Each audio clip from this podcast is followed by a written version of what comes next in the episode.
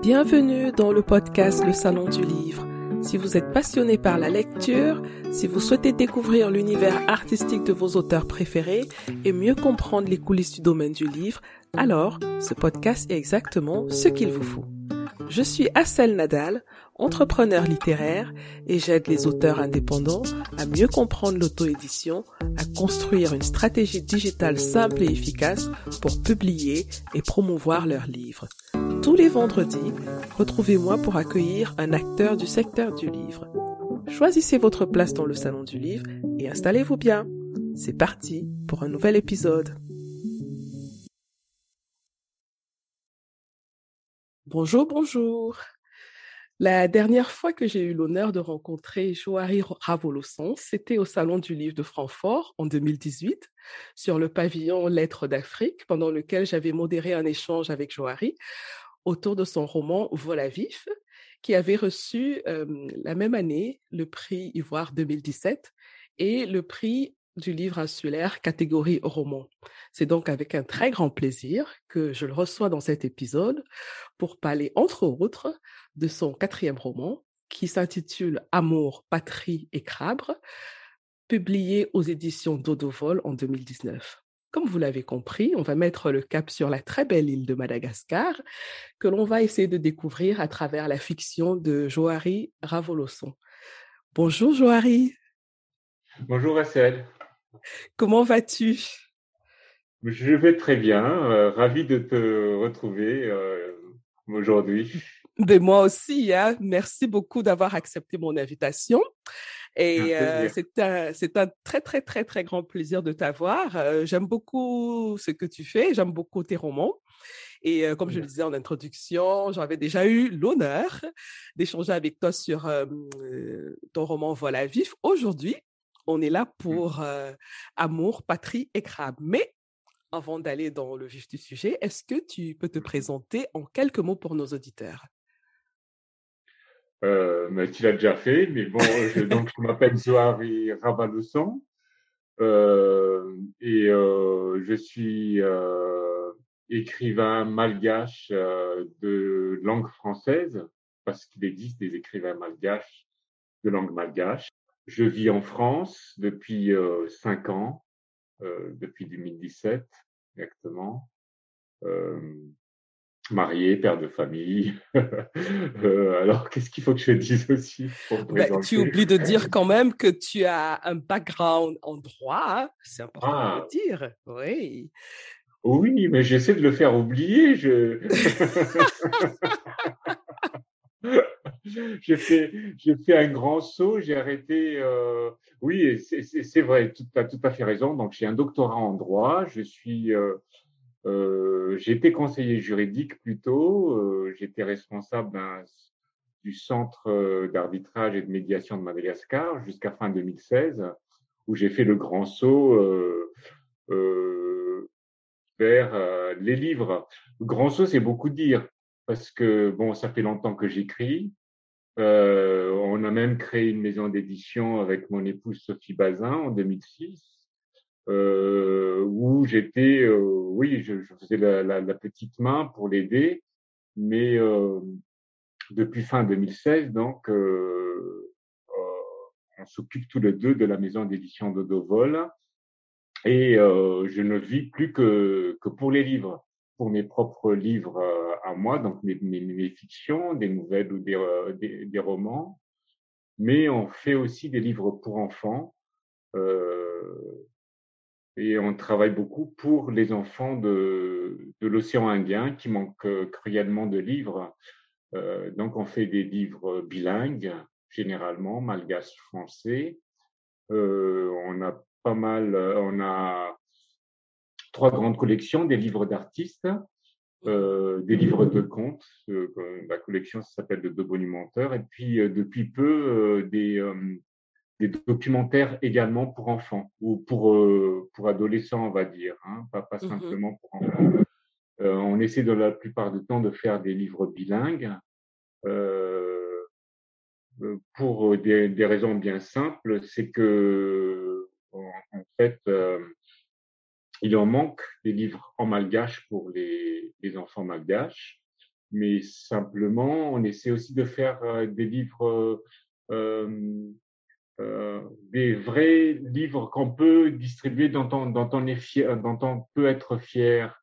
je pense les enfants de recevoir des livres dans sa langue et qui n'est pas des simples brochures euh, agrafées, euh, juste des faits agrafés par deux agrafes. Donc c'est un peu euh, la gageure de la maison d'édition de faire des beaux livres pour les enfants malgaches. Et donc le moyen de les financer, c'est de les faire en bilingue pour qu'on puisse aussi les vendre en, en Europe et pour la mmh diaspora. Voilà. Euh, dans la collection de Dobonimenteur, on a déjà 30 albums de livres de contes, donc bilingues, français, malgache. Et depuis euh, l'année dernière, on, on, ouvre aux langues africaines. Donc, euh, on commence à travailler au Sénégal depuis l'année dernière et on a sorti euh, un livre en sérère et en français et un livre en wolof et en français également, toujours bilingue. Et euh, à, à, la fin de l'année, on sortira trois autres livres, toujours sénégalais, euh, dans trois autres langues sénégalaises, euh, en, en, langue non, et puis aussi en langue dioula. Et euh, le troisième, je, préfère ne pas dire le nom parce que je peux me tromper. Bah, de toutes les façons, mais, je mettrai voilà, le lien de. Donc, où je mettrai voilà. le lien de la maison d'édition. Comme ça, les gens pourront aller voir euh, vraiment toutes les collections. Je trouve ça vraiment euh, très intéressant comme projet.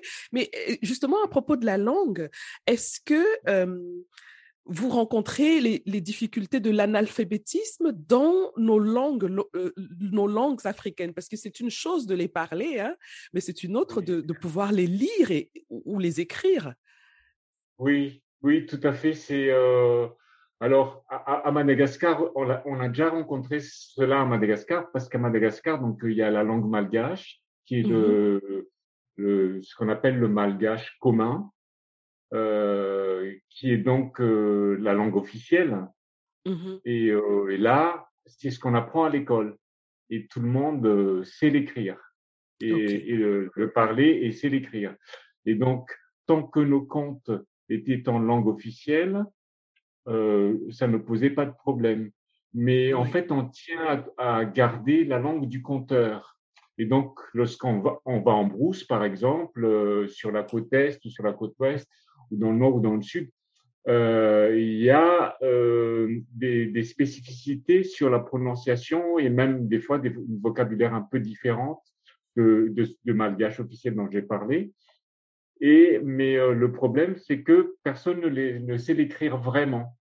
Mmh. Et, et, donc là, ça pose un petit problème. Il y a déjà quelques universitaires qui l'ont codifié, ces, ces langues-là, mais les conteurs, euh, s'ils parlent, s'ils le parlent couramment et s'ils racontent euh, aisément le conte dans, dans leur langue, dans, dans, leur langue, pour l'écrire, ils ont des difficultés, donc ils, ils utilisent le malgache commun et avec des euh, approximations sur les petites différences. Donc on le rencontre. Euh, au Sénégal, on a rencontré aussi le, le Wolof est, euh, est très, très, partagé au Sénégal et beaucoup de gens l'écrivent. Mais lorsque on s'attaque euh, à d'autres langues euh, qui, et eh ben là, on a des difficultés oui. chez, les, chez les locuteurs pour l'écriture. Mais mmh. heureusement, on a, on a trouvé quand même euh, des conteurs qui savent à la fois euh, le l'écrire et, et, le parler. Et euh, mais il, il, a fallu qu'on cherche. Oui. Il, il, a, il a fallu qu'on cherche. Euh, euh,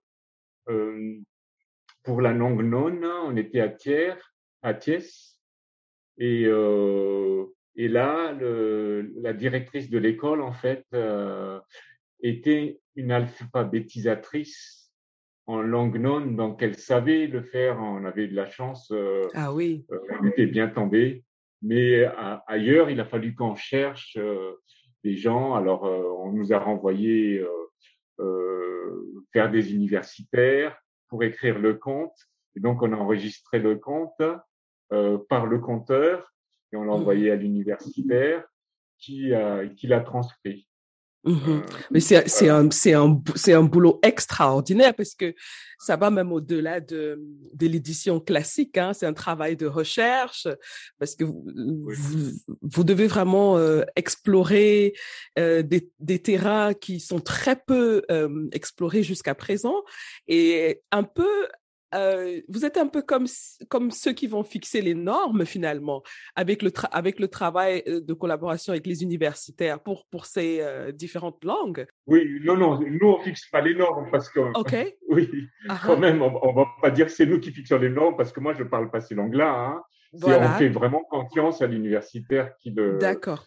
le travail. Qui vous conseille. là, la directrice de l'école qu'on a rencontrée, mmh à Joal pour la langue sérère, euh, c'était le, le maire, euh, le maire de la ville, qui était aussi un alphabétiseur à son époque. Bon, maintenant il est maire, donc, euh, mais avant il était instituteur. c'est un responsable très connu à Joal. il s'occupait aussi de l'équipe de foot. C'est étonnant en Afrique. Hein, les gens qui font des choses, ils font plein de choses. C'est vrai. c'est toujours, ils ont mille activités.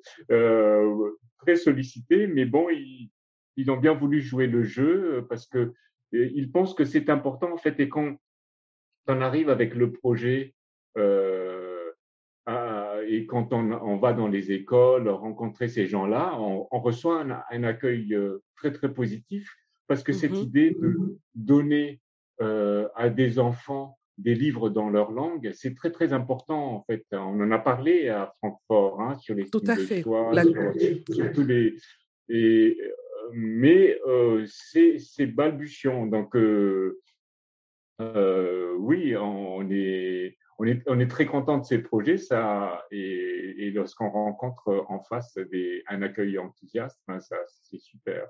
Euh, Joari, quelles sont les difficultés euh, en tant qu'éditeur euh, que tu rencontres dans, dans, ton travail en tant qu'éditeur? Et puis aussi pour la distribution On sait que la distribution est, est, très compliquée pour ah, euh, l'édition.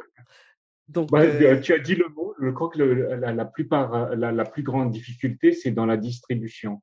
La mmh distribution, c'est quelques ce, grandes sociétés qui la maîtrisent et donc, euh, nous, pour nos livres, on a vraiment du mal à arriver au lecteur. Euh, euh, parce que on, a été distribué au départ par une petite maison qui s'appelait Rue Bleue. Il a été racheté et la société qui l'a racheté a été rachetée encore. Et le dernier qui l'a racheté, eh bien, il nous a éjectés. Et donc, du coup, maintenant, on n'a plus de, de, de, distributeurs. Et donc, on a beaucoup de mal à arriver au lecteur. Mmh Heureusement qu'il y a encore les salons et euh, les, euh, les, libraires euh, qui essaient d'échapper à la mainmise de la distribution. Et, et, nous, en fait, on encourage les libraires à, y échapper parce que, en fait, lorsqu'on est dans, dans, les mains de ces distributions et qu'on ne distribue que ces livres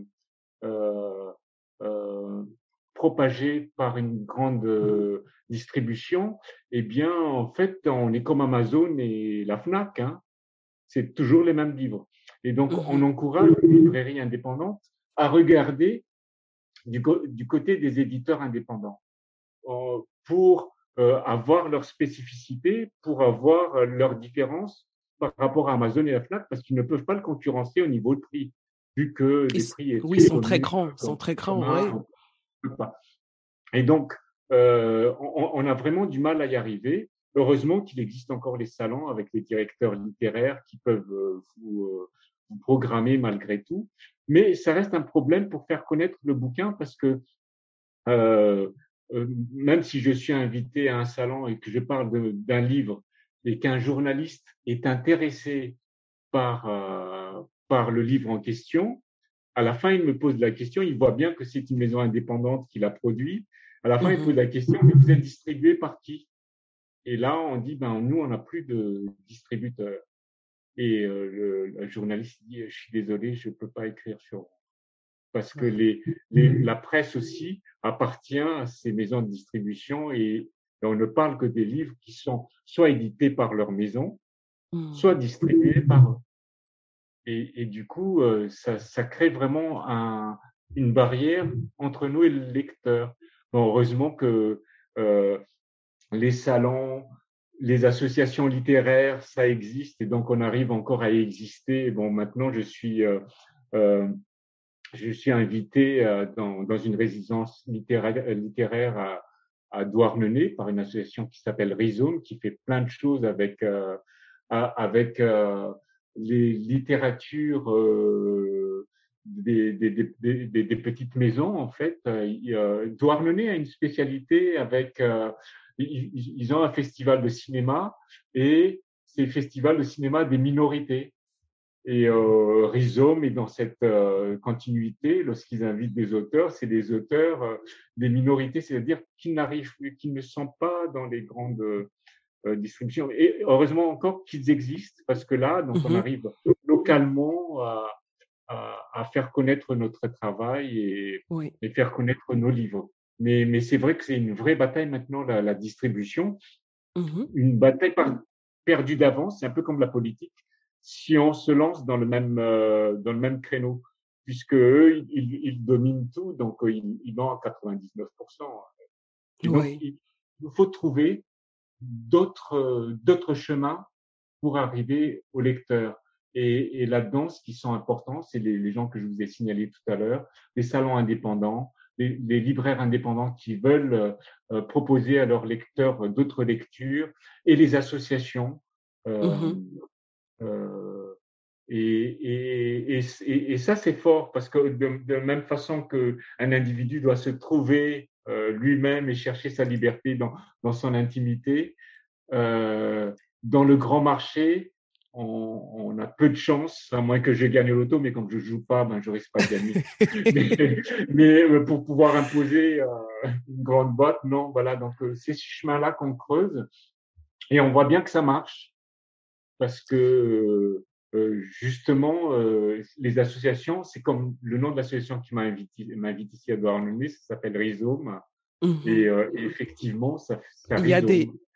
ça fait racine. Euh, mmh ce week-end encore, euh, j'étais à un salon euh, à Nancy. Ça s'appelle Salon des livres d'ailleurs. Et c'est pareil, c'est une association, une petite association qui bataille pour faire lire la diaspora des minorités en France.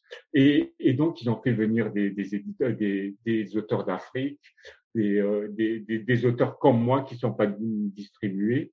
Et on a fait une grande fête à Nancy euh, ce week-end. Euh, c'était super. Hein, des, mmh des, euh, éditeurs tunisiens, malgaches, marocains, euh, sénégalais. et voilà. Donc, il y a un autre chemin, mais c'est à nous de le trouver. C'est un peu ce que fait un livresque, en fait. Ah. Effectivement. Je pense que la, la, la, pro, la proximité euh, à nos lecteurs, à ceux qui vont consommer le livre, il faut rechercher cette proximité-là. Je pense que c'est ça qui va faire que peut-être ils vont reprendre, eux, ils vont, ils peuvent reprendre le pouvoir parce que en fin de compte, hein, c'est eux qui achètent. Donc, euh, c'est voilà. difficile, comme tu disais, quand on est face aux grands groupes, mais euh, c'est une bataille qu'il faut commencer déjà. C'est une bataille qu'il faut commencer et montrer aussi aux lecteurs que euh, c'est possible de faire des choses. Hein. Et euh, moi, j'ai confiance à ces lecteurs-là parce que quand on les rencontre, ils mmh. suivent, ils soutiennent. Il faut juste aller à leur rencontre. Oui. Exactement. Oui, oui. Et, euh, pour aller dans ce sens-là, je t'enverrai les liens pour que tu puisses les communiquer. Euh, Très bien. Au, au, au, lecteur. Je les mettrai dans la, la, description de l'épisode. Tout à fait. Mmh Parfait. Très bien. Mais tu disais aussi, et quand je préparais le, notre échange, j'ai vu que dans ta biographie, tu disais que euh, tu es un plastiquaire de parole. Alors, je vais, je ah. vais épeler le mot plastiquaire, hein, parce que P-L-A-S-T-I K-E accent grave R, plastiquaire de parole. Alors, Joari, qu'est-ce qu'un plastiquaire de parole? Alors, c'est un créolisme. Euh, j'ai, vécu longtemps, j'ai vécu longtemps à La Réunion. Et, euh, et euh, quand je commençais à me faire connaître, en fait, c'était à La Réunion et, et j'utilisais ce créolisme-là de plastiquaire. En fait, c'est on, on, on, indique par plastiquaire un artiste plasticien. Et j'aimais beaucoup cette idée de d'être d'être un, un, un, auteur qui qui prend une, une, matière commune qui est la langue, mais la prendre comme un, un plasticien prendrait de l'argile. Mmh Là, ça appartient à quelqu'un, il le modèle, il le malaxe, il, euh, il essaie de, de, de, modeler quelque chose dessus, et la chose qui sort de là appartient à l'artiste. Mmh c'est plus, euh, euh, c'est plus une simple argile, ça devient un, un objet que seul l'artiste qui l'a malaxé peut le faire, parce qu'il le fait mmh selon ses sensibilités, ses désirs et euh, ses objectifs. Et, euh, et j'aimais bien cette idée euh, de l'écriture, parce que moi, ma langue maternelle, c'est le malgache, et, et pourtant, moi, j'écris en français. Euh, j'écris en français pour une raison simple, c'est que je suis nourri de langue française. Il n'y avait pas assez de livres en malgache quand j'étais enfant, et donc j'ai dû euh, euh, euh, euh, prendre des livres en français pour, pour satisfaire ma boulimie de livres. Et, et, et, du coup, je prends quelque chose qui ne m'appartient pas vraiment, euh, la langue française, je le triture, des fois je le parle mal, euh, et, euh, et, et d'essayer de, de, de l'utiliser à ma propre façon. Comme le Évidemment, plasticien. Je suis obligé de suivre les règles il y a des règles euh, de la langue française, mais un mmh peu à ma façon quand même. Et, j'ai bien aimé cette idée de, euh, de plastiqueur euh, issu du créole euh, réunionnais. Et, mmh euh, et voilà, donc euh, lorsqu'on me demandait qu'est-ce que je faisais, dire écrivain, c'était un peu beaucoup encore. bon, je l'ai utilisé il y a, il y a 20 ans, hein, ce mot-là, 25 hein, ans peut-être. Je ne pas trop me dire, euh, voilà, je suis un écrivain. Lorsqu'on me demandait ce que j'étais, j'ai dit, je suis plastiqueur de parole. C'est très euh, joli. Euh, voilà. Et, et, puis, il y a eu un moment aussi où euh, euh, mes, premiers écrits, mes, premiers, mes premières publications, euh, j'utilisais même des mots des autres, des phrases des autres, de plusieurs personnes pour raconter ce que je, ce que je voulais. Euh, euh, euh, de, c'est pas vraiment des pièces de théâtre, on va dire que c'est des, performances. Euh, parce que bon, comme on avait des difficultés, j'avais des difficultés euh, euh, c'est une des raisons d'ailleurs pour, pour, laquelle on a fondé une maison d'édition, c'est que euh, euh, en étant à la marge, loin là-bas à la Réunion et à Madagascar, euh, écrivant en français, on a très peu d'éditeurs. Mmh et, et, et, à des moments, ce que j'écrivais, on les, on les performait en public pour, pour nous faire connaître en fait et pour faire connaître le travail.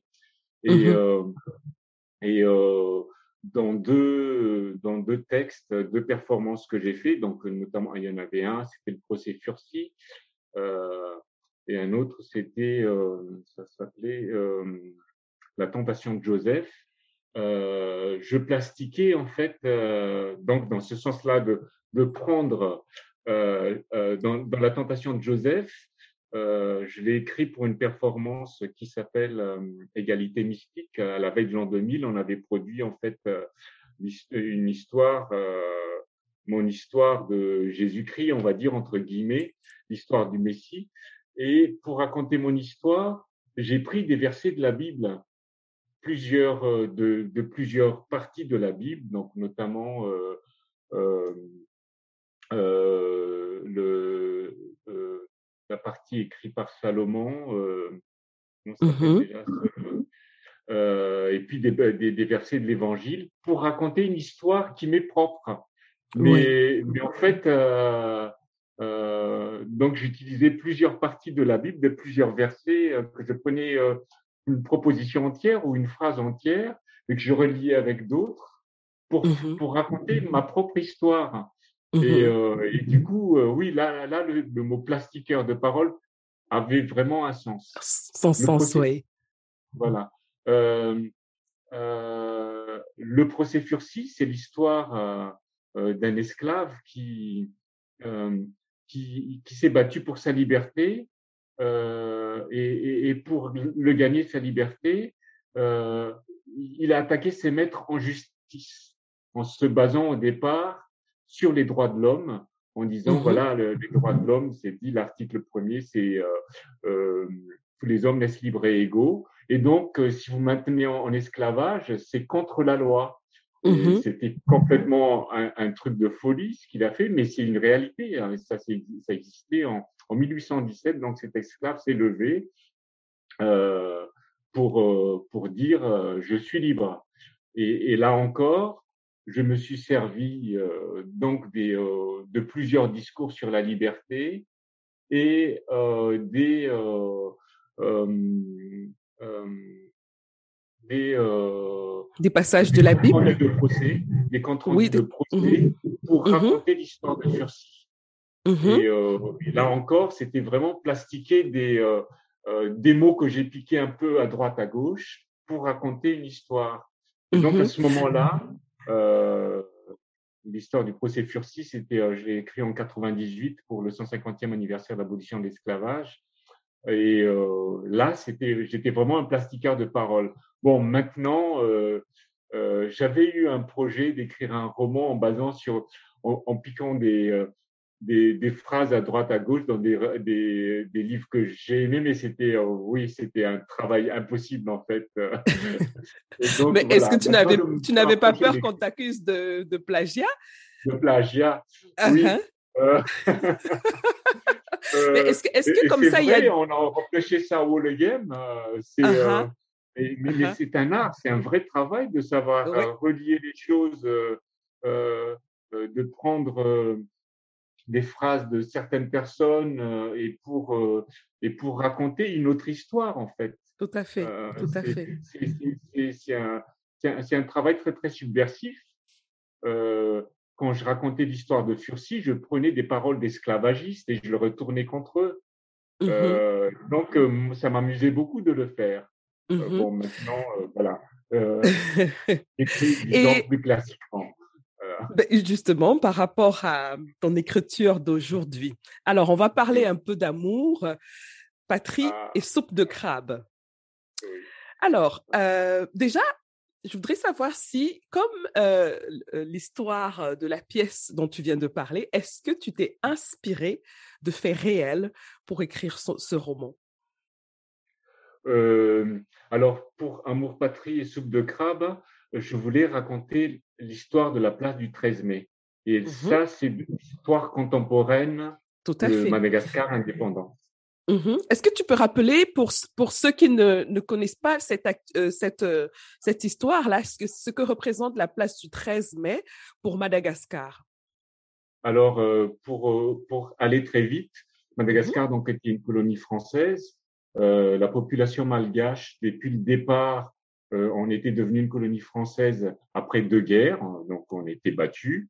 La première, la, on était battu à la première guerre, 1885-1886. On est devenu un protectorat.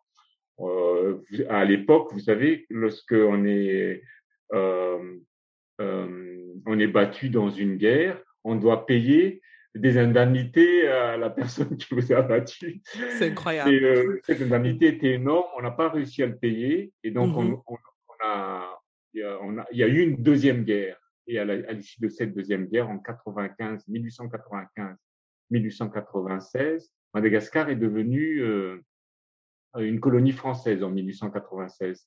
Et depuis, euh, la, la, bataille pour l'indépendance, euh, la revendication, les, rébellions se sont succédées au fur des années, euh, jusqu'en euh, 1947 où la rébellion a, été générale et la répression euh, terrible. Et, donc il y avait plus, personne pour réclamer l'indépendance après 47. Après les procès de 48-50, il y a eu des morts, beaucoup de morts. Des milliers. Alors les historiens ils s'interrogent si entre 70 000 et 110 euh, 000 morts. Euh, alors pour, sur une population de 3, moins de 3 millions, on était à 3 millions dans les. Ouais. Donc c'était énorme. Mmh et, et du coup, il n'y a plus de bataille, mais par contre, le colonialisme avait un, un mauvais, le monde avait un mauvais regard sur le colonialisme après les, la, la, la, la, deuxième guerre mondiale, et la France a été obligée en fait de quitter ses colonies. Et donc Madagascar a eu, euh, euh, la France a octroyé l'indépendance à Madagascar, comme à pas mal de pays d'Afrique, à pas mal de mmh ses euh, colonies en Afrique, dans les années 60, en 1960. Mais cette indépendance-là était en fait ce qu'on appelait le néocolonialisme à l'époque. Et en fait, on a octroyé l'indépendance à des amis de la France, en fait. C'est mmh maintenant, à partir des années 60, euh, de 1960, c'était plus euh, des gouverneurs euh, coloniaux, c'était plus des, des colons français qui, qui dirigeaient Madagascar, mais des malgaches, mais qui, en fait, en quelque sorte, étaient colons à la place du. Mmh C'est-à-dire que soit, soit ils travaillaient toujours un peu pour la France, beaucoup pour leur propre poche, mais il ne, ne travaillait pas pour euh, les Malgaches, euh, pour le bien-être des Malgaches, et, ni l'intérêt général de Madagascar. Mmh et, euh, et en mai 72, en, en 1972, début euh, 72, ça a commencé en janvier le mouvement. Euh, il y a eu des mouvements de des étudiants. Ça a commencé avec les étudiants euh, qui réclamaient la malgachisation de l'enseignement hein, parce qu'on était indépendant, mais euh, il fallait continuer à apprendre le français euh, pour, euh, pour, pour avoir accès aux connaissances, que ce soit à l'école primaire, au collège, au lycée, qu'à l'université. Et c'est des étudiants d'université qui, qui a dit oui, mais c'est quoi cette indépendance-là? Ils remettaient en cause la, le néocolonialisme en fait. Et, et, et, et, donc ces mouvements étudiants-là euh, la population les a rejoints peu à peu. D'abord les ouvriers, les syndicats ouvriers, et, euh, euh, un, vendredi soir, lors d'une réunion le 12 mai 72, lors d'une réunion de, on va on va dire ça maintenant une une réunion de comment on dit une confluence des luttes. Euh, mmh euh, la lutte des étudiants, des, des, ouvriers, des sans-emploi, euh, lors d'une grande réunion qui avait lieu à, l'université, l'armée est entrée à l'université, chose qui devait devait pas se passer, et 500 personnes ont été arrêtées cette nuit-là et déportées à Nouslav, donc une petite île au nord de Madagascar. Et du coup, euh, Antananarive s'est levé le matin, le samedi matin, en disant euh, voilà, nos enfants, euh, on les a arrêtés, attrapés et envoyés, déportés loin de loin de, de, de la famille. Et les gens se sont réunis devant la mairie une manifestation monstre. Donc la mairie, entre la gare et la mairie, il y a l'avenue de l'indépendance, une, très grande avenue à la française. Et les gens se sont réunis là euh, pour, euh, pour réclamer euh, euh trois choses. Euh, la première chose, c'est le retour des, de leurs enfants et de toutes les personnes arrêtées, euh, leur libération. La deuxième chose, c'est la démission du président néocolonial, donc. Mmh et euh, la troisième chose, c'est euh, qu'on examine les revendications des étudiants sur la malgachisation. Donc, malgachisation de, des études, ça veut dire euh, des études en langue malgache, mais également euh, des cadres malgaches, parce que euh, en fait, il y a eu il y a quelques cadres malgaches les plus en vue, mais tout autour, il y avait des coopérants français qui étaient leurs conseillers. Mmh et, euh, et euh, parce que justement, on était en plein néocolonialisme et il fallait faire quand même ce que disait la France. Euh. Et les gens sont, euh, étaient donc sur cette place-là et ils ont dit on ne quittera pas cette place avant euh, le, avant que ces, ces trois revendications soient, soient acceptées. Et euh, l'armée, avec la répression de l'armée, était euh, énorme. On a tiré, on a tiré sur ces gens-là. Mmh Et il y a eu une très grande réaction, une très grande répression. Il y avait des gens qui tiraient des les forces républicaines de, la sécurité, de sécurité tiraient de la de l'intérieur de la mairie sur les gens. Il y a eu beaucoup de morts. Ah. Et euh, il y a eu aussi la réaction des gens qui ont brûlé les cartes de police autour et ont brûlé la mairie également à ce moment-là et ont arraché le panneau parce que la, la place à ce moment-là s'appelait euh, la place Philibert Tyrann, le nom du président. Mmh et on a arraché les panneaux et ils ont mis cette place maintenant, ça s'appelle la place du 13 mai 1972, le nom de jour où ils se sont réunis pour réclamer les choses. Et, euh, et donc ça, c'est la place du 13 mai, la date de ce cet gigantesque soulèvement euh, contre contre le pouvoir. Et, mmh et en fait, le, le problème, c'est que voilà, donc le président a démissionné suite à il y a eu des tractations, etc. Il y a eu un gouvernement révolutionnaire issu de cette place, mais euh, de façon, euh, euh, j'allais dire étonnante, mais en même temps, c'est pas si étonnant que ça. Le mouvement a été récupéré. D'autres personnes euh, se sont appropriées le pouvoir issu du 13 mai, ont modelé le pouvoir selon leur euh, à leur façon. Mmh Et euh, on a changé la constitution, mais ils ont bloqué pareil la constitution. ils ont empêché l'alternance et c'était toujours un, un, pouvoir qui n'allait pas dans le sens de l'intérêt de la population ou dans l'intérêt général de Madagascar. C'est mmh toujours pour quelques-uns, pour quelques élites. Oui, un peu comme si on, un peu comme si on est rentré dans un cercle vicieux en fait. C'est-à-dire qu'on on a certes pu changer euh, la classe gouvernante, mais celle qui scandait, euh, qui est issue des, de, de, ceux qui voulaient des, changements, a refait un peu la même chose, mais d'une autre manière. Et ça, c'est vraiment le l'environnement et l'espace central du, du roman, hein, cette place du 13 mmh mai, qui représente euh, qui est un peu symbolique de, de, de, tous ces mouvements, euh, tous ces changements. Euh, et ça m'a, ça a attiré mon attention par rapport à l'actualité mmh d'aujourd'hui. Parce que les, je me rends compte que les places, les places publiques deviennent un peu comme euh, des, des armes parce que mmh dans ton roman, on voit aussi que euh, même les gens qui ont le pouvoir, ils ont peur de ces places-là, parce que les places deviennent un danger. Pas seulement les personnes, mais les places en elles-mêmes.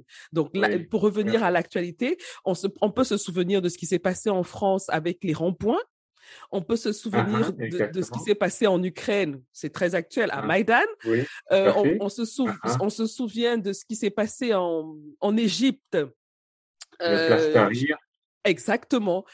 comment mmh tu, quel est le regard que tu poses sur euh, ah. la place que mmh. ces places-là, si je peux dire, euh, ont dans euh, des mouvements de contestation, mmh euh, de, on peut dire parfois même de, de révolution? Oui, bah, bah, je, je, pense que c'est ces places-là ont une âme en fait avec leur vécu. Mmh le, symbolisme est très important dans la, dans la, politique, je pense, enfin dans toute vie collective. Euh, on symbolise les choses, les symboles sont importants parce que ça marque, ça, ça crée des souvenirs. Euh, euh, et, et, donc le fait juste de, de, de, mentionner ces places, eh bien, euh, ça fait frémir des choses euh, dans le cœur des gens et dans le cœur collectif. Et euh, ça devient presque un, des personnes, mmh un personnage. Et, mmh et, et, et, ce que je voulais, en, fait, c'est que le, la place du 13 mai devient réellement un personnage dans le livre. Que, parce que la réalité, c'est ça. On, en a, on a peur de cette place. On sait que elle peut faire bouger les choses. Euh, et à chaque fois, lorsqu'on voulait, euh, euh, lorsqu'il y a trop de ras-le-bol, hein, parce que c'est ça aussi, la population, on, endure, on endure, on endure beaucoup de choses en Afrique, à Madagascar. Et, et, on, est, on, va sur cette place-là, on est capable de rester très très longtemps. Euh, en 91, on est resté cinq mois sur cette place. En 2002, on est resté six mois et demi. Euh, jusqu'à ce que les choses changent. En 2009, on est encore revenu. Et euh, celui euh, qui est sorti de, de cette place en 2009, il en avait peur. Et mmh. donc, du coup, il s'est approprié, il l'a barricadé au départ. Il a dit, bon, bon, le, la mairie qu'on n'a pas reconstruite depuis 1912, on va d'abord la reconstruire. Et donc, comme, un, un, comme un lieu en travaux, Mmh on, a mis des tôles euh, tout autour euh, pour euh, faire pour faire les travaux. Mais quand la mairie a été finie, il y avait toujours les tôles. Et justement pour qu'on n'accède pas à la place. Est-ce qu'on n'a pas un peu mis en prison ce personnage? Ce personnage qui est la place. On, l'a mis en prison.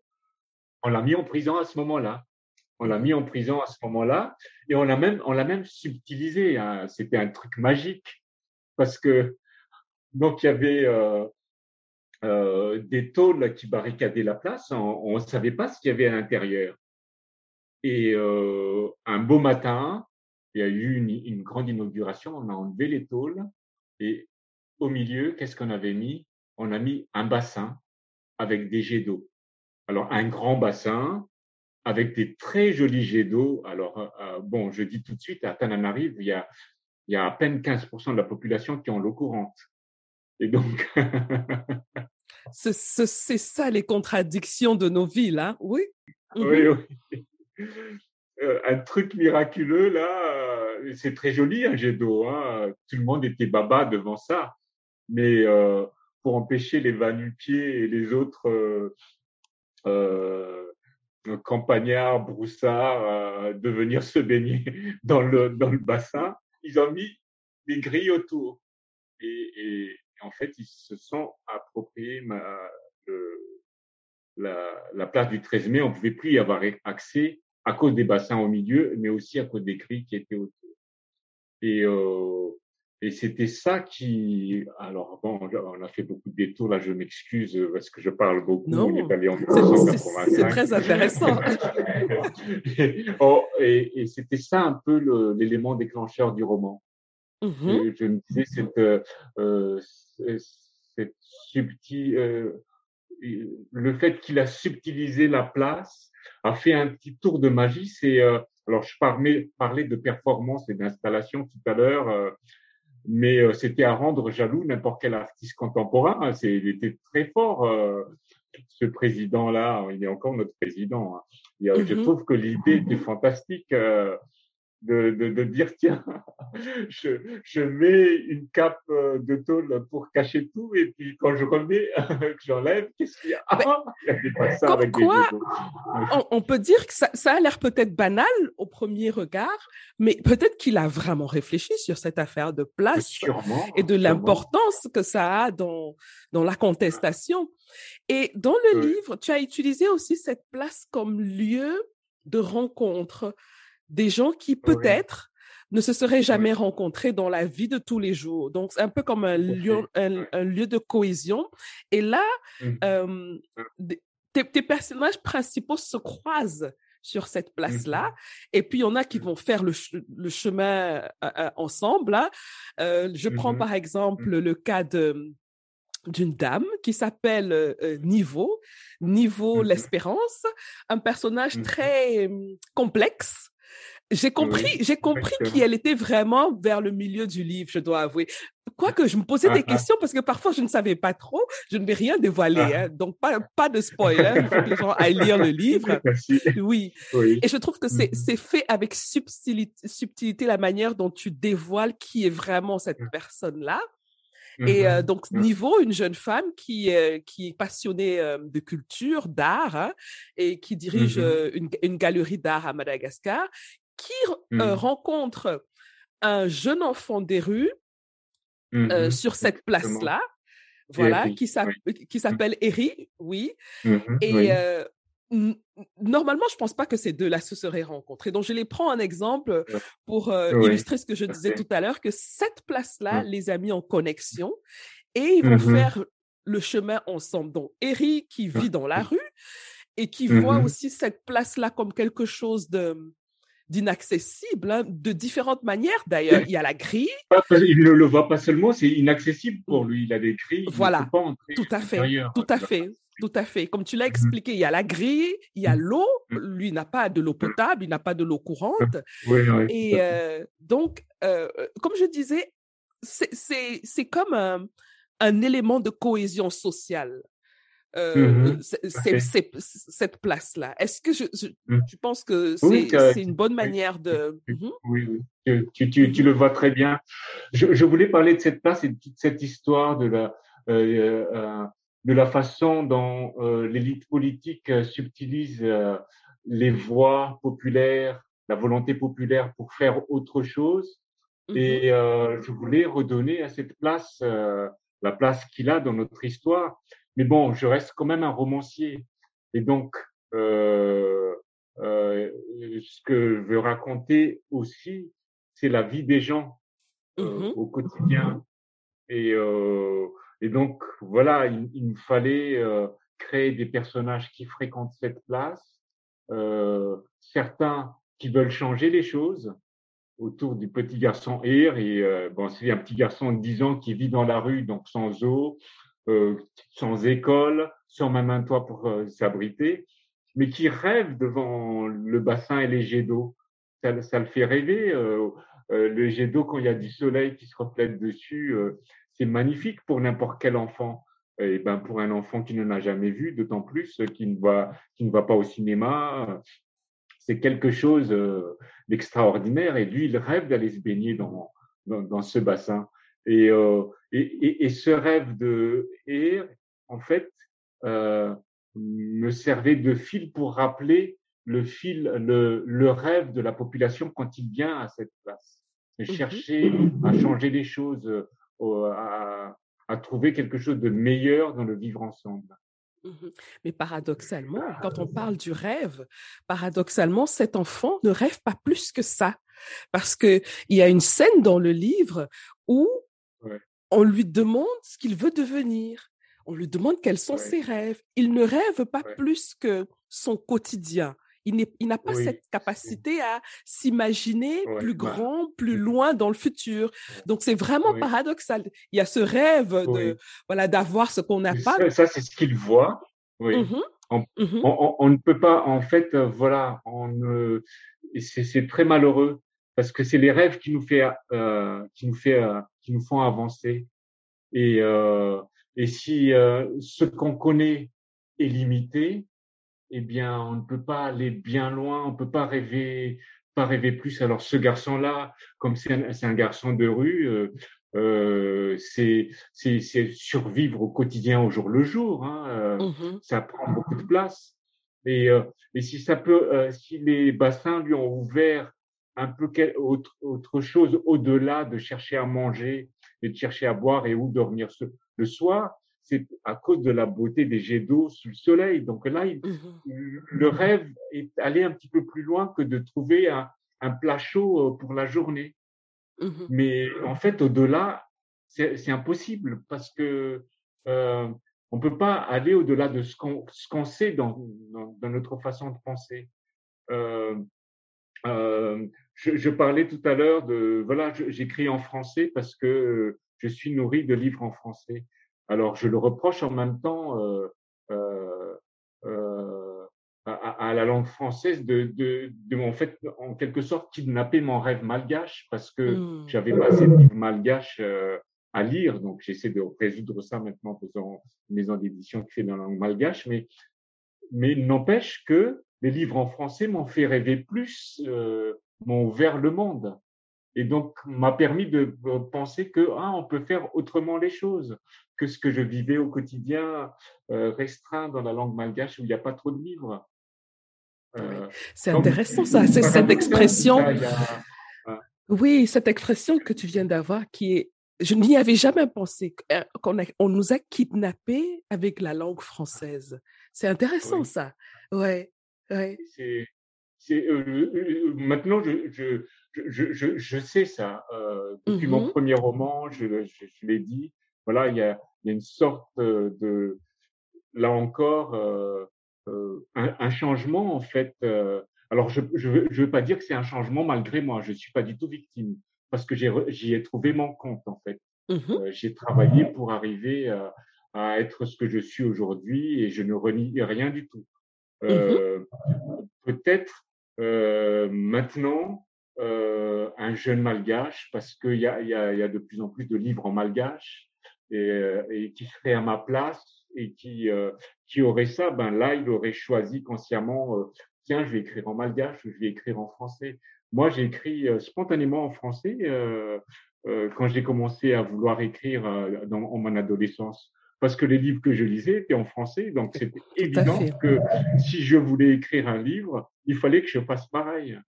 Mmh et, euh, euh, et donc, euh, maintenant, c'est passé. Je ne suis pas victime. Au, au départ, peut-être je ne savais pas l'objet du choix. Mais j'ai trouvé mon compte dedans et ma façon de rendre, euh, euh, euh, de, de, rééquilibrer les choses, c'est maintenant de publier des livres en, en malgache. Voilà, mmh pour dire, voilà, les autres auront le choix, mais moi, je vais essayer de travailler euh, euh dans cette langue française, pour, je me l'approprie, mais je sors, je, je, dans, à chacun de mes livres, euh, la, la, bataille est, de sortir de l'assignation et de dire voilà, c'est une langue peut-être qui n'est pas mienne au départ, mais euh, je vais raconter mes récits, mes propres, mes propres histoires avec. Mmh euh, Jusqu'à maintenant, je parle toujours de Madagascar dans, dans mes. Euh, toujours.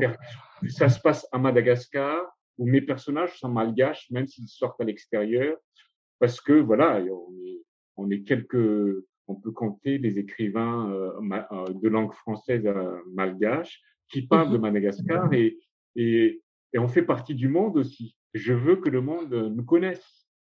Absolument. Euh, je fais aussi un travail de traduction des, de, de, des auteurs malgaches qui écrivent en malgache parce que évidemment ils ne sortent pas de l'île vu que la langue en dehors de l'île, ben voilà, personne ne le parle, personne ne les connaît, alors qu'ils racontent des choses magnifiques. Ils ont aussi des mmh choses à dire sur le monde. Euh, mmh Et donc, on passe forcément par cette langue dominante. Et euh, voilà, on fait partie de ce monde aussi. Et je veux euh, euh un, des défis et la gageur, c'est de dire, ah ben voilà, je vais inscrire euh, quand même l'histoire de mon pays, mon pays, les Malgaches, dans l'histoire de ce monde euh, où euh, seuls les dominants arrivent à sortir la tête de l'eau et que les autres, mmh les restes, sont écrasés en, en dessous. Oui, j'ai lu quelque part que tu disais que tu as eu besoin de sept ans, si je ne me trompe, pour écrire ce livre. Pourquoi? Oui. Pourquoi si long? Parce que, euh, parce que je t'ai raconté l'élément déclencheur, euh, c'est-à-dire mmh euh, la performance politique qu'ils ont fait, et qui m'a révolté en fait. Mmh euh, je me disais, il faut que je rende euh, sa place à cette place de, place de 13 mai. Euh, parce mmh qu'ils ils, ils lui ont changé de nom également. Ils l'ont appelé Place de l'amour. Place de l'amour. Et, euh, et, et, et, la deuxième chose qu'ils ont fait aussi, c'est que euh, on, ils ont créé une nouvelle constitution à la mesure de la personne qui occupe euh, la, la, la, place essentielle dans, dans cette constitution. Et ils ont changé également la devise de la République malgache. Et la, la, devise, en fait, c'est devenu amour, patrie et développement. Euh, avant, c'était liberté, révolution, développement. Et on a changé plusieurs fois. Hein, et donc, on prend les devises dans, autour de liberté, euh, révolution, indépendance, euh, etc. Je, je rappelle et, le titre du livre, hein, Amour, patrie et soupe de crabe. Ça veut oui, tout dire. Voilà. Et, et, et, quand il a changé en amour, je trouve qu'il il exagérait vraiment. Hmm. Parce que quand un politique me parle d'amour, je me méfie beaucoup.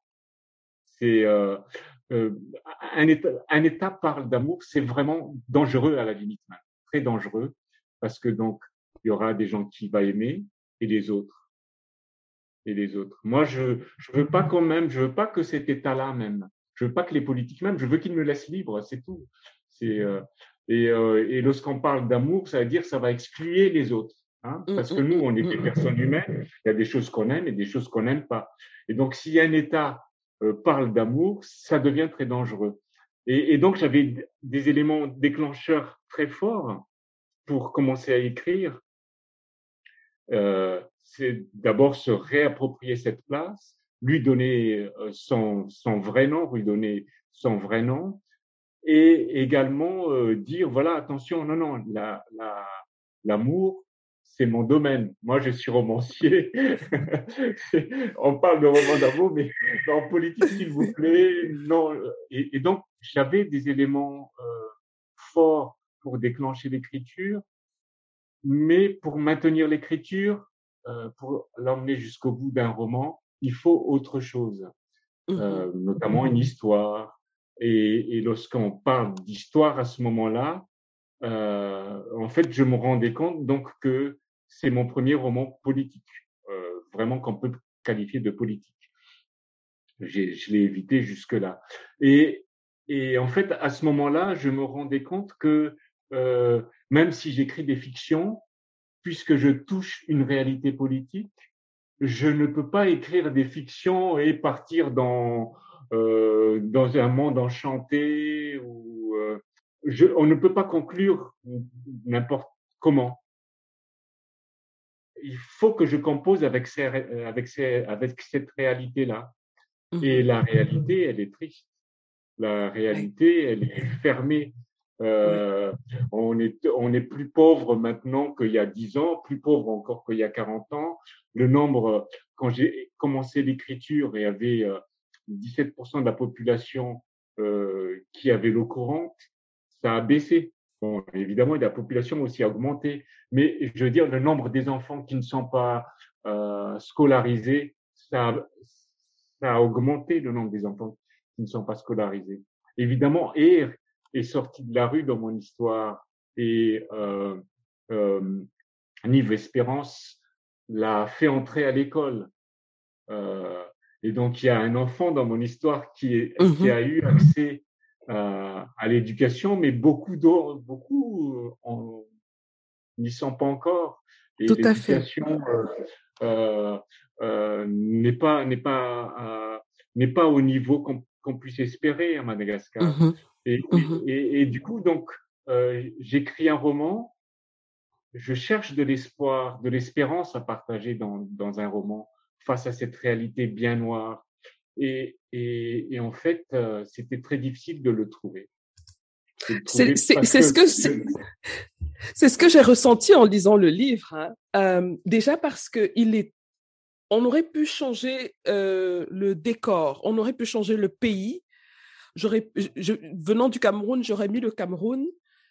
Que j'aurais, on, on, aurait parlé de la même chose. C'était impressionnant les similitudes dans les mécanismes euh, de gouvernance, de corruption, de, de, de, de, de petites tractations entre les gens, l'arrogance, euh, euh la, duplicité. C'est incroyable comment les choses se ressemblent. Même est-ce que ça a comme les conséquences sont les mêmes aussi dans la manière, euh, euh, dans le rapport avec les gens au quotidien? Et mmh au, au, au, fur et à mesure que je lisais, je dis mais j'aurais espéré avoir un, un, récit différent parce que je me dis, si on est tous comme ça, qu'est-ce qu'on va devenir? Où est-ce qu'on va? Tu vois? C'était mm-hmm. difficile. C'était difficile parce que de loin, on, on espère que c'est mieux ailleurs quand même. Et de, de, se rendre compte que non, on, on, on, uh-huh. est tous dans le même bateau, mais c'est effrayant. C'est effrayant. C'est effrayant. Et donc, quand tu dis oui, pourquoi j'ai mis tant de temps, c'est qu'à un moment, j'ai arrêté parce mmh que euh, j'ai trouvé pas euh, l'espérance que je voulais apporter dans, euh, face à cette histoire. À la fin, je l'ai trouvé quand même. Au bout de donc au bout de ces sept ans, je l'ai repris et, euh, et j'ai compris une chose, c'est que euh, si dans la vie politique, euh, la vie sociale, euh, c'est la réalité qu'on connaît tous, je ne vais pas le rappeler là. Euh, en, en, fait, le, la liberté, c'est dans l'intimité. La, la, liberté, c'est dans, dans, le changement des personnes. Euh, euh, Nive, Nive je, je, trouve que c'est une vraie métaphore de la place du 13 mai parce oui. que elle a, elle a, des idées, elle, elle veut se faire accepter telle qu'elle est, telle qu'elle décide de ce qu'elle est et de ce qu'elle veut faire. Euh, un personnage très fort, solaire même. Et, euh, et euh, voilà, on, on, doit être comme Nive si on veut s'en sortir. Un, un, un, des premiers messages, on doit être comme elle. Euh, se, se, batailler tous les jours pour dire voilà ce que je suis. Vous devez m'accepter tel que je suis, euh, tel que moi je me sens être et tel que je moi je veux être. Cette définition du jeu là, on a du mal à le faire à Madagascar et en Afrique aussi. Mmh. La pression de la tradition, du nous. Et, et ce nous, en fait, euh, on, on, le voit dans le livre, ce nous, c'est un faux nous, parce que c'est le nous du jeu dominant, de la, du sujet dominant, il, et mmh. il fait admettre aux autres nous, alors mmh. que c'est lui qui décide. Les oui, autres oui. oui. C'est euh, comme tu comme tu l'as dit dans le roman, à un moment c'est un nous excluant. Voilà, exactement. Mmh. C'est un nous excluant. Et, euh, et donc euh, la, la clé, comment j'ai pu recontinuer euh, le, le, roman que j'ai interrompu sept ans auparavant, c'est au moment où j'avais compris que même si j'écris un roman euh, en disant avec un qualificatif politique, ça reste un roman. Et dans les romans, c'est les personnages qui importent. Et, euh, et du coup, euh, dans la réalité, ça revient à c'est les individus qui importent. Et mmh si l'individu ne peut pas changer le monde, il peut se changer lui-même. Et c'est là où on peut gagner. Euh, au moment où, où, on, où on réalise ça et qu'on se change soi-même, euh, et, et, en fait, euh, ça peut faire boule de neige parce que ça peut changer le, le monde entier mmh après tout ça. Le, le, le, plus difficile, en fait, c'est de s'en extraire. Euh, mmh il y, a, y a, y a une sorte de matraquage de la réalité politique qui fait qu'on est obnubilé par ça. Hein, de, les radios, les télévisions, les informations, tout ça, on, on nous matraque les choses sur les politiques. Et, et lorsqu'on on, on est face à ça, on se croit vraiment impuissant. Impuissant. Hein, euh, mmh euh, rien que l'exemple de l'Ukraine dernièrement, euh, euh, pas dernièrement, mais toujours, mmh on se sent impuissant. On dit mais qu'est-ce qu'on peut faire face à ce, ce monsieur Poutine? Et donc on oublie tout le reste. On a même oublié que la guerre existait, existe en dehors de l'Ukraine. Ça existe en Syrie, ça existe au Yémen, mais le matraquage fait que voilà, c'est ça qui mmh. importe maintenant. Et on peut oublier la Palestine, ou qui subit les Palestiniens qui subissent autant d'injustices, euh, mmh. euh, même pire puisque ça dure depuis 70 ans. Mmh. Euh, et, et, et, et, en fait, comme on est matraqué par ça, on n'ose pas relever la tête et sortir. Ce qui fait que les mécanismes de corruption marchent très bien. Parce que tout le monde sait qu'il y a, il y a de la corruption dans nos pays. Et tout le monde marche plus ou moins avec ça, parce qu'on se dit, c'est ça le système. Oui. C'est ça le système. Et, euh, et, et, donc, il faut euh, vraiment euh, revenir en soi, dans son intimité, et se dire, voilà, qu'est-ce qui, qu'est-ce qui m'importe vraiment? Il faut qu'on se comporte comme livre et qu'on qu se dit, voilà, si on veut vraiment changer les choses, je me change d'abord moi-même. Et, euh, et c'est avec cette idée que j'ai pu finir le roman. Super. Alors, j'invite tous, tous ceux qui nous écoutent à se procurer le roman et euh, peut-être qu'ils vont y trouver de l'inspiration sur comment justement se soustraire à ce matraquage médiatique et trouver leur propre liberté intérieure d'abord, avant d'aller essayer de changer le monde comme on l'entend souvent. Hein. Voilà, je, je, rappelle le titre Amour, patrie et soupe de crabe, roman sorti aux éditions Dodovol. Alors, Joari, on est bientôt arriver à la fin de notre échange. Tu vois que ça va très, très vite. Hein Et j'aimerais que tu me dises un petit mot sur euh, les, Lémurie. Alors, je vais ah. regarder le nom correct. Les lettres de Lémurie. C'est une revue. Hein oui, je ne voulais pas qu'on se quitte sans que tu ne parles de ça. D'accord. Alors, c'est une revue littéraire qu'on a créé euh, collectivement. Bon, c'est la maison d'édition de Dovol qui porte le projet, mmh mais en, fait, euh, l'idée, c'est que toujours euh, cette idée que notre littérature est à la marge et que ça demeure inconnu en dehors de nos îles, de nos pays. La Lémurie, en fait, c'est un continent englouti euh, qui se trouvait euh, dans, sur l'océan Indien. Euh, juste après le Gondwana, donc notre terre a, a subi plusieurs transformations. Le Gondwana, il y avait le grand continent euh, qui réunissait toutes les terres, et puis ça s'est fracassé en plusieurs euh, euh, continents. Et à un moment, il y avait le continent lémurien, donc la, Lémurie, et c'est englouti. Il reste maintenant Madagascar, Maurice, La Réunion et les, îles Comores et les Seychelles également. Et l'idée de l'aide de Lémurie, c'est de regrouper nos forces, c'est-à-dire nos textes, euh, pour avoir une meilleure représentation. Et ce qui fait que on a des textes d'auteurs euh, dans Lettres de Lémurie, on a des, des, euh, des textes d'auteurs malgaches, comoriens, réunionnais, mauriciens, et aussi d'autres, parce qu'il y a des compagnons de route. Et l'idée, c'est que euh, si vous aimez, par exemple, Ananda Devi, vous achetez la revue eh bien, vous pourriez lire du Sandoun Ben Ali ou d'Amal Sitoou, un autre Mauricien, ou euh, euh, euh un réunionnais Robert. Et l'idée, c'était ça, c'est ça nous permettrait d'avoir une plus grande visibilité pour que on puisse être reconnu.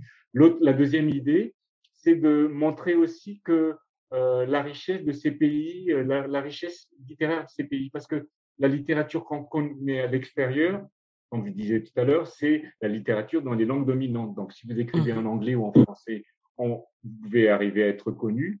Mais si vous écrivez en, en malgache ou en créole ou en, en chimaoré, vous n'avez aucune chance. Mais on voulait les montrer aussi cela avec une traduction française à côté. Donc, euh, pour les auteurs qui écrivent dans, leur, dans une langue locale, vous avez sur une page la langue originale et sur l'autre euh, la, traduction. Donc voilà, mmh la, la, revue Lettres de Lémurie euh, essaie de montrer les littératures de cette zone de l'océan Indien, mais en même temps, on ne veut pas s'exclure parce que l'idée c'est de sortir de nos insularités et donc il y a quand même dedans des auteurs du continent africain, mais aussi mmh des, des, auteurs français parce que mmh justement, voilà, c'est ça qui emmène des nouveaux lecteurs. Cet échange-là. Euh, connaître, voilà. Mmh Et elle sort, euh, quelle est la cadence de, de sortie? C'est annuel. Et donc, mmh le premier numéro est sorti en 2018. Le numéro 4 est sorti l'année dernière. Euh, normalement, on doit sortir bientôt le numéro 5, je dis normalement, mais comme le numéro 4 est sorti en plein confinement et qu'on n'a pas eu le temps de le faire connaître, euh, parce qu'on mmh s'est dit on va continuer malgré le Covid. Mais on se rend bien compte que, avec les, les cartons qui nous restent euh, dans l'entrepôt, euh, on se rend on se rend bien compte qu'il y a eu le confinement et que voilà personne n'a connu le numéro 4. Et donc on, mmh on, a reculé cette année le, la sortie du numéro 5. il sortira soit à la fin de l'année ou même en 2023. Mais il y a le mmh numéro 4. Avec, et si on veut avoir par numéro. D'accord. Et si on veut avoir, euh, est-ce qu'on peut s'abonner? Et euh, comment s'abonner? Bon, les gens qui nous écoutent, ils sont sur tous les continents, hein, donc euh, euh, comment est-ce qu'on fait pour euh, pour avoir un exemplaire, un numéro des lettres de voilà. Il faut taper Dodovol sur Dodovol et lettres de Lémurie sur Google et mmh vous arrivez soit sur le site de Dodovol, soit soit directement à à, notre vente par, euh, euh, par euh, Internet. c'est sur Eloasso, en fait. Et, et, donc, on, peut l'obtenir. Il coûte 20 euros. Il faut rajouter en fonction de là où on est. C'est un, une grande revue qui fait 200 pages, mais qui est très grand. il fait 34 cm de hauteur. Et, et, et, donc, ça pèse un peu lourd. Et donc, il y a autour de 5 euros de frais de port. voilà. Mais on, mmh on peut l'obtenir aisément. voilà. Et encore même des, euh, non, il y a presque plus de numéro 1, mais il y a des numéros 2, 3 et 4. Je mettrai tous les liens dans la description de cet épisode pour ceux qui voudraient euh, avoir plus d'informations, pour euh, ceux qui voudraient s'en procurer. Alors, pour terminer, Joari, est-ce que tu peux nous conseiller, pour qu'on découvre hein, la littérature malgache, pour ceux qui n'ont pas encore fait le pas, est-ce que tu peux nous conseiller des auteurs par par où on peut commencer? À part toi, bien sûr, puisque, oui. puisque tu fais partie de cette littérature. Il y a, oui, il y a j'ai un collègue, euh, euh, Jean-Luc Rariman, il a une écriture fantastique. Euh, à chaque fois que je prends un livre de, de Jean-Luc, je suis baba. Donc, Rarimanana, euh, il a une écriture fantastique.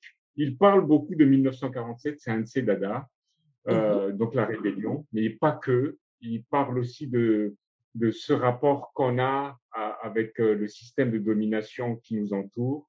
Euh, c'est un, animal politique, Harriman, avec une superbe langue. Donc, il y a lui.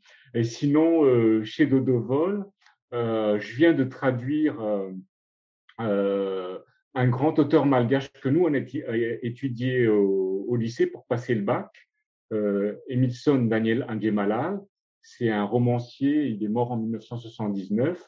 Et, et donc, euh, c'est des, des monuments, en fait, mais qui sont connus que des malgaches. Et donc, la première mmh. traduction, euh, on, l'a sorti en 2019, un, un roman qui s'appelle Ma promise, euh, euh avec un, style d'écriture euh, très classique, mais une, structuration du roman particulier, parce que, en fait, c'est une lettre à la fiancée euh, m'a promis. C'est une lettre qu'il adresse à une fiancée qui un peu évanescent, tout en parlant de, de, de, des moments qu'ils ont vécu ensemble. Vraiment, donc un roman puisqu'on parle d'amour, mais en même temps, ça se passe encore là euh, euh, pendant la rébellion de 1947. Euh, il a écrit en 54. Euh, donc excellent pour connaître 1947, pour connaître l'écriture malgache d'un auteur malgachophone, André Malal est exceptionnel. Et euh, le troisième, euh, c'est Sommier. Lui, c'est un auteur contemporain euh, de maintenant, donc. Il écrit en malgache des nouvelles, il raconte des scènes de vie euh, qui se passent euh, euh, à Tananarive ou, ou, ailleurs dans Madagascar. et il a, il, a une, belle langue. Euh, dans les traductions, j'essaie de, euh, c'est ça la gageure aussi, c'est de maintenir euh, euh, euh, la saveur de chaque langue, de chaque auteur euh, dans la dans, dans, dans, dans, la traduction, dans, dans la langue d'arrivée. On, on, dirait que je suis arrivé parce que ces deux livres, mmh c'est pas pour me mais euh, ces deux livres, c'est très très différent. Donc, Sommier, c'est un écrivain de maintenant. Anjemala, là, c'est c'est un auteur classique, euh, euh, classique avec un, un, un, langage classique. Et les deux livres ont été choisis par euh, euh des clubs de traducteurs et, ont été nominés dans les prix. Mm-hmm. Ils ont bien vu la différence entre les deux langues dans dans les deux traductions. Très donc bien. voilà, je, je t'envoie les liens de, de, de tout cela. Parfait. Merci beaucoup. Merci beaucoup, Joari, pour euh, ce ah, superbe ah, échange euh. que j'aurais aimé continuer parce qu'il y a plein de choses qu'on pourrait encore découvrir euh, dans la littérature malgache, dans la littérature des îles. Ça, c'est un, une thématique assez intéressante. ce serait intéressant d'explorer aussi ce côté-là. Est-ce que tu as un dernier mot pour nos éditeurs, quelque chose qui te tient à cœur et que tu aimerais partager avec nos auditeurs? un grand merci à toi d'abord de jeter un éclairage sur moi et sur euh, à travers moi aux, aux éditions de Dovol et puis euh, Avec plaisir. à toute la littérature, à toutes les littératures de l'océan Indien. Et un dernier mot, puisque voilà, à, à, travers toi, ça sort un peu de mon public habituel. Et, et ben voilà, ayez de la curiosité. Peut-être c'est ça le mot. Euh, mmh. Regardez autour de vous. Il y a plein de choses qui se font. Euh, parce que des fois, on est blasé. On se dit, mmh oui, c'est toujours pareil. Mais non, il y a plein de nouveautés autour de nous. Il, mmh suffit d'ouvrir un peu les yeux, de faire un petit pas de côté pour voir autre chose et des choses qui peuvent nous nourrir, euh, nous aider dans notre, notre, propre vie, mais également nous libérer de, de ce qu'on nous livre euh, euh de façon euh, univoque, unique, dans un langage unique en fait, alors que c'est la vie est multiple, le monde est multiple. On mmh peut ouvrir les yeux et être curieux. Voilà. Mmh ben, c'est ce que j'essaye d'y contribuer euh, euh, comme, je, comme je peux, hein, c'est-à-dire que, euh, comment on dit, démystifier un peu les, les, romans, démystifier un peu la littérature et pouvoir partager avec les gens ce que moi, ce que la littérature m'a apporté. D'abord le plaisir, avant tout, parfois une réflexion, parce que c'est tout ça là à la fois. Hein. Et donc voilà, vraiment populariser la littérature, que quelqu'un qui soit d'une classe sociale défavorisée ne pense pas que ce soit réservé à, à d'autres, euh, et permettre aussi aux auteurs d'atteindre des publics que normalement ils pourraient pas atteindre parce que peut-être ils sont dans des dans des, comme tu as dit, hein, mis dans des cases, tu vois? Voilà. Donc, j'espère avec euh, le podcast et, et, et, et Afro Livresque en général, apporter ces deux pas de fourmis, mais bon, on ne lâche pas, on s'accroche et on espère y arriver. Félicitations. ouais, tout à fait. Et bonne continuation. Euh, merci. merci beaucoup. Merci, c'est moi. Merci, Joari. À bientôt. Merci, Estelle. Au revoir. Au revoir.